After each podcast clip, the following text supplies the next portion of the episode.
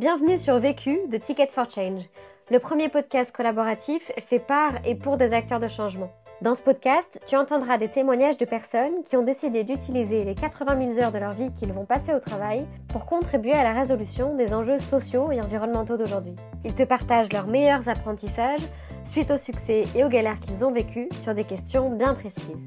Cet épisode a été réalisé par Kitri, qui après une première vie en publicité, a choisi de mettre plus de sens dans sa carrière.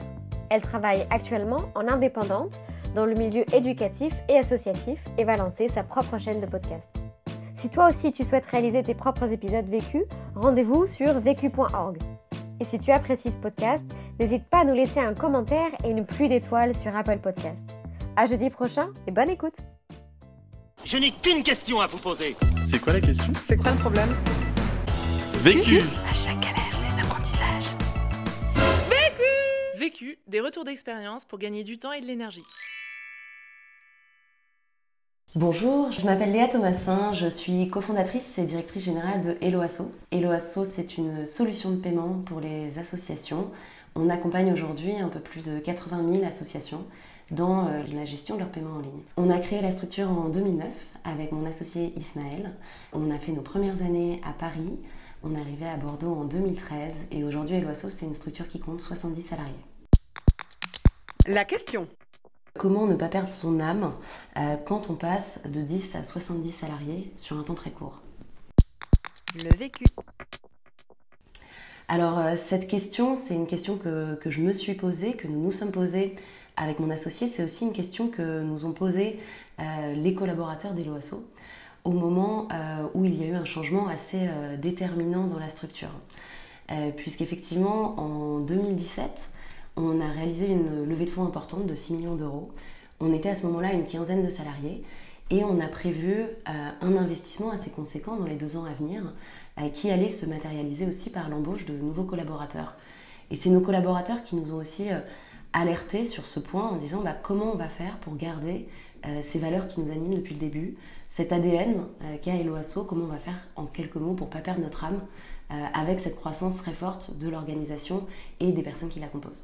Et on a construit euh, cette plateforme avec euh, des valeurs euh, très fortes, tant vis-à-vis de nos utilisateurs, à travers des choix, notamment ceux de notre modèle économique qui est uniquement au pourboire, mais également des valeurs très fortes qui nous animaient en interne, qui étaient, c'est toujours difficile de mettre des mots sur les valeurs. On a travaillé après pour, pour les verbaliser, mais il y avait un, un esprit Eloasso, il y avait une façon de travailler, il y avait une forme de, de solidarité très très forte entre nous, qui est euh, facile, je dirais, à maintenir quand on est 15, euh, qui pose beaucoup plus de questions et d'enjeux quand on est euh, nombreux.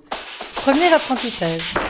Alors le premier apprentissage euh, fort, euh, ça a été euh, l'importance de travailler euh, de manière collaborative euh, sur les valeurs et la culture de l'organisation.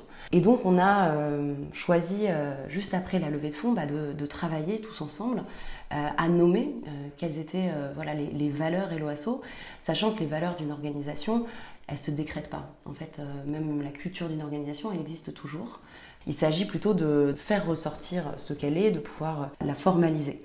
Et donc on a réalisé des, premiers, premières réunions tous ensemble. On a commencé en étant une vingtaine, on a poursuivi cet exercice pendant à peu près un an euh, jusqu'à arriver à 35 euh, collaborateurs qui ont co-construit euh, ce socle de valeurs pour justement mettre des mots. On est parti d'une question qui est assez simple, c'est de dire bah, qu'est-ce qui nous rend fiers? De travailler chez l'OASO. En est ressorti la, solidarité, euh, c'est vrai que la solidarité au sein de l'équipe euh, chez l'OASO, c'est pas un vain mot. Euh, ça passe par euh, une bienveillance euh, entre les uns les autres, ça passe par de l'entraide entre les personnes. On a également mené un exercice pour déterminer tous ensemble euh, quels étaient les, principes de travail qui découlaient de ces valeurs et les, lesquels on s'engageait à tous appliquer. Et cette notion est importante et pour ça, on a utilisé euh, une méthode que j'aime beaucoup, euh, qu'on appelle le feu vert, feu rouge, euh, où concrètement on a distribué à tous les collaborateurs qui ont participé à cet exercice euh, des cartons de couleur qui sont vert, orange et rouge, et on a voté pour les principes de travail, où chaque collaborateur bah, a la possibilité soit de mettre vert, ça veut dire que bah, il est à fond, il soutient ce principe, il s'engage à le porter et à l'appliquer. Orange, moyennement motivé, mais il ne va pas être un frein. Et rouge, par contre, c'est un veto complet. Et euh, on a euh, sélectionné des principes de travail qui ne remportaient que du vert. Donc ce qui veut dire que chaque euh, collaborateur a eu la possibilité de mettre des vétos sur des principes en mettant un carton rouge. et à ce moment-là, on, on, passait à un principe suivant. Et c'est vrai que quand on a fait l'exercice, il y a un moment qui m'a qui m'a marqué, puisque dans les différents principes qui avaient été formalisés, il y en avait l'un d'eux auquel j'étais très attachée, que je souhaitais vraiment voir vivre dans, dans l'organisation. Et un membre de l'équipe a mis un veto. Et sur le coup, euh, et pour moi et pour mon associé euh, qui étions euh, très attachés à, ce principe, ça a été quelque chose d'un peu difficile à accepter. Et à la fois, ça nous a rappelé que l'exercice qu'on faisait, c'était pas les, les, valeurs de Léa qui devaient en sortir, c'était vraiment des valeurs collectives. Et je pense que ce sont des choses qui sont nécessaires en tant que fondateur, à un moment de se dire, bah, même si initialement et au tout départ, et quand on est deux, bah, les valeurs de l'organisation, c'est nos valeurs perso, enfin en tout cas c'est très proche, et ben à un moment ça nous dépasse, et ça devient les valeurs d'un collectif. Et peut-être que des choses qui pour moi étaient très importantes, bah là pour un de mes collaborateurs, il a mis un veto, donc pour lui c'était niette, et du coup c'est important d'écouter tout ça pour s'assurer ensuite que bah, on a quelque chose au sein du collectif auquel on adhère tous. Le, garant aujourd'hui euh, des, des, valeurs et l'OASO et, euh, et des principes de travail, bah, il n'y a pas un garant, il y en a 70. Euh, je le vois à l'arrivée où les collaborateurs sont parfois surpris euh, de, euh, de l'ambiance qui règne dans l'équipe, de l'accueil qu'ils reçoivent. Et je leur dis, bah, c'est une chance, mais c'est aussi une responsabilité pour, pour toutes et tous que, que ça perdure. Deuxième apprentissage. Le deuxième apprentissage de toute cette phase de transformation de l'organisation a été voilà, la nécessité d'être authentique euh, dans le maintien de ces valeurs et d'être euh, constant. Après la phase de définition euh, des valeurs, l'enjeu ça a été de se dire bah, comment dans la croissance de l'équipe on, embarque avec nous les nouveaux collaborateurs, comment on leur transmet ces valeurs, comment on les explicite. Et, pour ça, on a formalisé différentes choses. On a déjà regroupé dans, un guide qui est voilà, travaillé chez l'OASO, qui décrit justement les valeurs, les principes de travail et en complément toutes les informations RH euh, nécessaires, on a formalisé bah, tous ces éléments qui nous paraissent clés à savoir pour une personne qui nous rejoint. Donc tous les collaborateurs euh, qui arrivent se voient remettre ce guide et sachant qu'on a même euh, été un peu plus en amont de ça, qui est que lors des processus de recrutement notamment, on va imprégner déjà les candidats à nos valeurs on va leur demander, euh, dans, euh, dans le cadre des entretiens de recrutement, de réagir sur trois des valeurs qui leur parlent le plus. Euh, c'est déjà l'occasion de voir bah voilà, quelles sont celles dans lesquelles ils se reconnaissent le plus, de les entendre aussi sur le sujet. Et, pour nous, ces, valeurs et qui, qui, traduisent aussi un peu l'engagement pour, le secteur associatif qu'on porte dans notre métier, c'est clairement le plus petit dénominateur commun qu'on a dans l'équipe. et du coup, c'est un critère de recrutement qui est fort. C'est-à-dire qu'on euh, a refusé euh, des candidats qui étaient euh, excellents sur le plan des compétences, mais qui n'étaient pas du tout en adéquation avec les valeurs de l'organisation. Et pour nous, c'est un point qui est très important à conserver. On a formalisé un parrainage des nouveaux collaborateurs par les anciens, parce que bon, un guide qui explicite des valeurs, c'est bien, mais d'avoir une personne qui peut en échanger et dialoguer avec les nouveaux pour les expliciter, c'est mieux. Donc euh, chaque personne qui, intègre l'OASO va avoir un, parrain dans l'équipe qui est son buddy. Euh, qui va euh, l'aider quelque part à se repérer dans l'organisation sur des sujets pratico-pratiques et aussi sur voilà, tout l'impalpable quelque part sur le comment on fonctionne, et tout ça découle des valeurs et des principes qu'on a, qu'on a définis ensemble, mais parfois se matérialise dans plein d'autres choses. Euh, et pendant un mois, euh, le buddy va avoir un, rôle un peu de, guide. Euh, c'est aussi, bah, voilà, c'est un soutien aussi pour les nouveaux qui arrivent, de ne pas être complètement perdu dans une nouvelle organisation, de pouvoir être aiguillé aussi dans des choses pratico-pratiques. et ça, c'est quelque chose qui est très apprécié, aussi bien des, des nouveaux que des anciens. des anciens pour transmettre justement le travail qu'on a fait ensemble, euh, ce qu'on a construit et globalement euh, on a une équipe euh, aujourd'hui qui est, qui, est fière de ce qu'on fait parce qu'elle a contribué à le définir et donc d'autant plus à même d'en parler et, de pouvoir voilà, embarquer des, nouveaux dans cette aventure. et pour les personnes qui arrivent, c'est un, support incroyable. Où pendant un mois, bah, ils ne sont pas perdus, ils ne sont pas lâchés et ils peuvent être guidés aussi dans tout cet informel qui existe chez l'oiseau. Troisième apprentissage. Le, troisième apprentissage clé, euh, je dirais, de cette période, et qui est pour moi un des plus importants, euh, est celui de, consacrer des temps à la rétrospective euh, avec l'ensemble de l'équipe pour pouvoir ensuite déterminer des, objectifs. Donc ce qu'on entend par rétrospective, c'est de se poser à l'issue d'une période de temps et de se dire, ok, comment ça s'est passé sur le dernier mois, les derniers trois mois, le dernier sprint dans le cadre des développements. Et chacun peut euh, librement dire ce qui s'est passé de bien, de moins bien, ce qui l'a énervé, ce qui l'a rendu content. Et ensuite, on détermine collectivement, et c'est très important que ces temps de rétrospective soient collectifs, c'est pas chacun qui fait sa petite analyse de son côté, mais qu'on fait ensemble.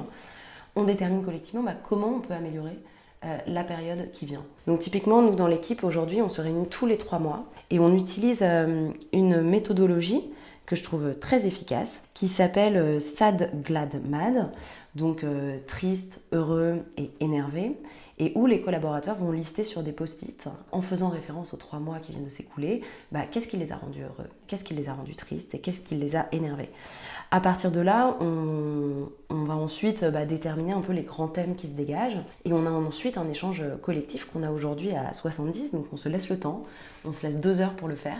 Donc à l'issue de, cette phase de post-it, on garde ensuite deux heures pour en parler tous ensemble. Et, euh, par rapport aux grands thèmes qui sont ressortis, on essaye de trouver collectivement des solutions. Et ces solutions, euh, on s'attache à les appliquer dans les trois mois qui suivent. Et trois mois plus tard, on refait le même exercice. Mais ce qui permet de garder en fait la structure vivante et qui donne à chacun aussi, et ce qui pour moi est très important, voix au chapitre. Je dirais qu'il n'y a pas de notion euh, de hiérarchie ou de direction dans ce process-là. On est un collectif qui cherche à grandir ensemble. Typiquement, euh, lors d'une de ces phases de rétro, euh, où on avait mené une, réorganisation de l'équipe, bah, l'équipe a soulevé des choses qu'ils n'avaient pas appréciées dans mon attitude, dans, la manière de conduire ce changement. Euh, et, d'être face, euh, à eux, euh, qui sont nombreux, qui, qui sont d'accord, c'est un exercice qui n'est pas facile en tant que, fondateur, en tant que, dirigeant.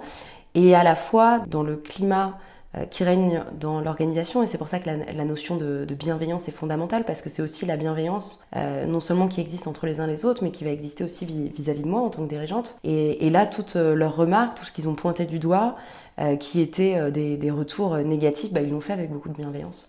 Quatrième apprentissage. Le quatrième apprentissage, c'est d'accepter les itérations et de s'autoriser à revoir de manière assez fréquente la structure organisationnelle. Sur l'organisation en tant que telle, moi, une phrase m'avait marqué il y a de ça assez longtemps qui dit que la dette organisationnelle est pire que la dette technique. Concrètement, ce qu'on appelle euh, la dette technique, c'est euh, le spaghetti de code informatique euh, qui ensuite devient intouchable par aucun développeur car ils ne comprennent plus ce qu'ils ont fait. Et tout s'est empilé et on n'arrive plus du tout à démêler ça. Donc ça, c'est la dette technique. Et la dette organisationnelle, moi, ma vision, c'est une organisation en fait qui, qui se construit bah, sur de mauvaises bases dès le départ, sur souvent un manque de, clarté dans la manière dont le travail est organisé, dont les équipes sont organisées, où du coup on a des pratiques qui ne sont pas forcément euh, optimales qui se mettent en place, et puis à un moment bah, c'est trop tard parce que des mauvais réflexes ont été pris à tous les étages de l'organisation, euh, et du coup c'est compliqué de redresser ça et de repartir sur une structure organisationnelle qui, soit saine, euh, qui soit épanouissante et qui soit performante. Donc en fait dès 2015, donc même avant notre grosse levée de fonds de 2017, euh, j'avais commencé à m'intéresser à des modes d'organisation et on a implémenté euh, l'holacratie, donc qui est une des méthodes euh, qui est issue des courants de l'entreprise libérée donc qui définit une organisation des équipes et du travail au sein d'une structure en accent beaucoup sur l'autonomie et euh, la responsabilité de, petites entités. Donc on divise euh, la structure en petites entités qui vont être euh, dans l'holacratie des cercles, qui ont une autonomie complète sur le périmètre de cette entité. Et par ailleurs, l'holacratie induit aussi une notion de, franchise et de transparence très forte. Typiquement, toutes les réunions commencent par quelles sont vos tensions? Donc ça peut, ça peut paraître un peu anxiogène au début de se dire ok on commence la réunion en parlant de tension euh, et, néanmoins c'est très libérateur. Et c'est vraiment comme ça qu'est pensé l'holacratie, de se dire une fois qu'on s'est débarrassé en fait des tensions, c'est-à-dire bah, des petites choses où bah, là je comprends pas, ou là quelqu'un fait comme si, mais du coup je, je suis pas, là j'ai pas l'information.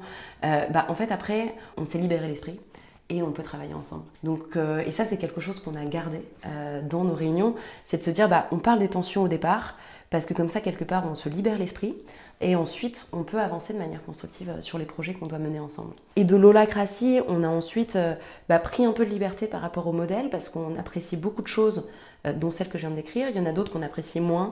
On trouvait qu'il y avait un petit côté déshumanisant. Donc euh, on a fait évoluer euh, cette organisation et aujourd'hui on a quelque chose qui est assez sur mesure. On souhaite s'autoriser à pouvoir bah, remettre en question aussi l'organisation pour ne pas rester dans un modèle qui ne marche plus.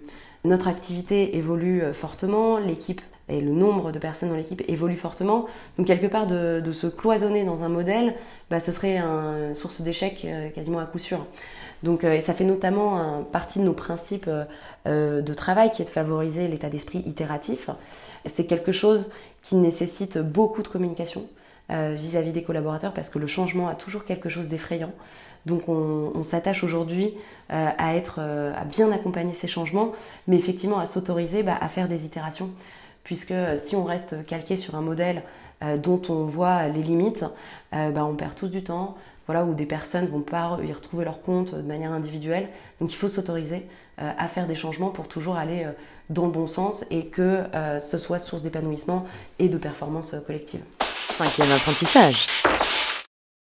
Le cinquième apprentissage que j'ai tiré de cette phase de, croissance forte, c'est euh, de maintenir un dialogue permanent avec l'équipe et de s'assurer du passage de l'information. Je vais commencer par le deuxième point, s'assurer du partage de l'information. Quand on est 15, partager l'information, c'est facile. Quand on est 70, c'est plus pareil. Donc il faut vraiment euh, s'attacher à trouver des temps pour le faire. Il faut les créer, ces temps. Et c'est pour ça que nous, on consacre une journée tous les trimestres hors les murs où on emmène toute l'équipe pour euh, voilà, partager l'information euh, tous ensemble et de s'assurer que euh, bah, tout le monde a le même niveau d'information et qu'on avance tous dans la même direction. Par ailleurs, on se réunit tous les mois, donc là aussi à 70, donc c'est un temps qui est dédié.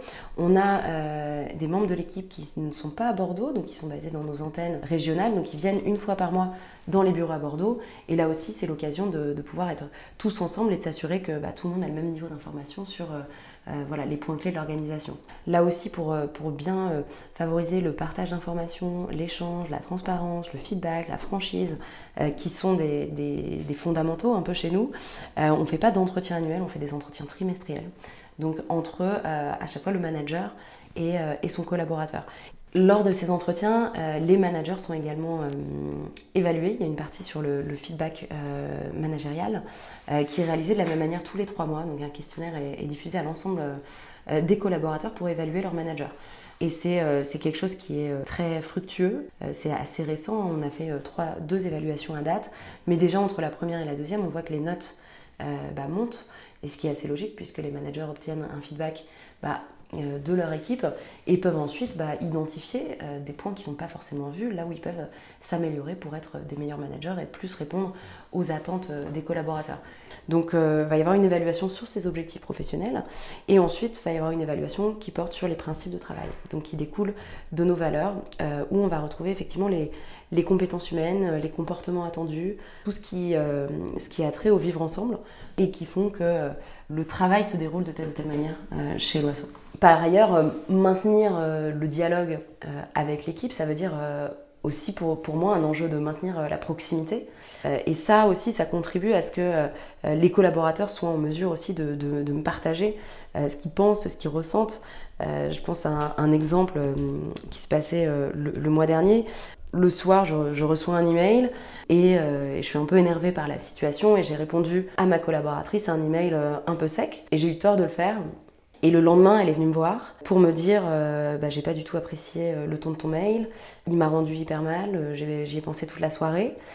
Et elle a raison. Ça m'a permis, moi, de me remettre en question et de me rappeler justement cette exigence qu'il y a de constance, j'irais, émotionnelle que je, que je dois avoir vis-à-vis de mes collaborateurs parce que j'essaie au maximum de ne pas leur communiquer euh, mon stress, de, de, faire en sorte qu'il soit euh, voilà, dans ce qu'on appelle la, sécurité psychologique. Et je pense que c'est hyper important euh, dans une organisation de ne pas subir gérer les coups de sang euh, des dirigeants. Donc elle avait raison, j'étais contente qu'elle me le dise. Et surtout, euh, je, me suis dit, le fait qu'elle m'en parle, le fait qu'elle ose me dire, c'est quelque part j'ai réussi à garder euh, cette proximité avec elle et que je souhaite maintenir avec d'autres. Conseil pour gagner du temps. du coup, au quotidien, ce qui me fait gagner du temps, c'est de, de partitionner ma journée et de m'allouer des temps euh, le matin et le soir pour les tâches que je peux faire seule, euh, notamment le traitement des mails.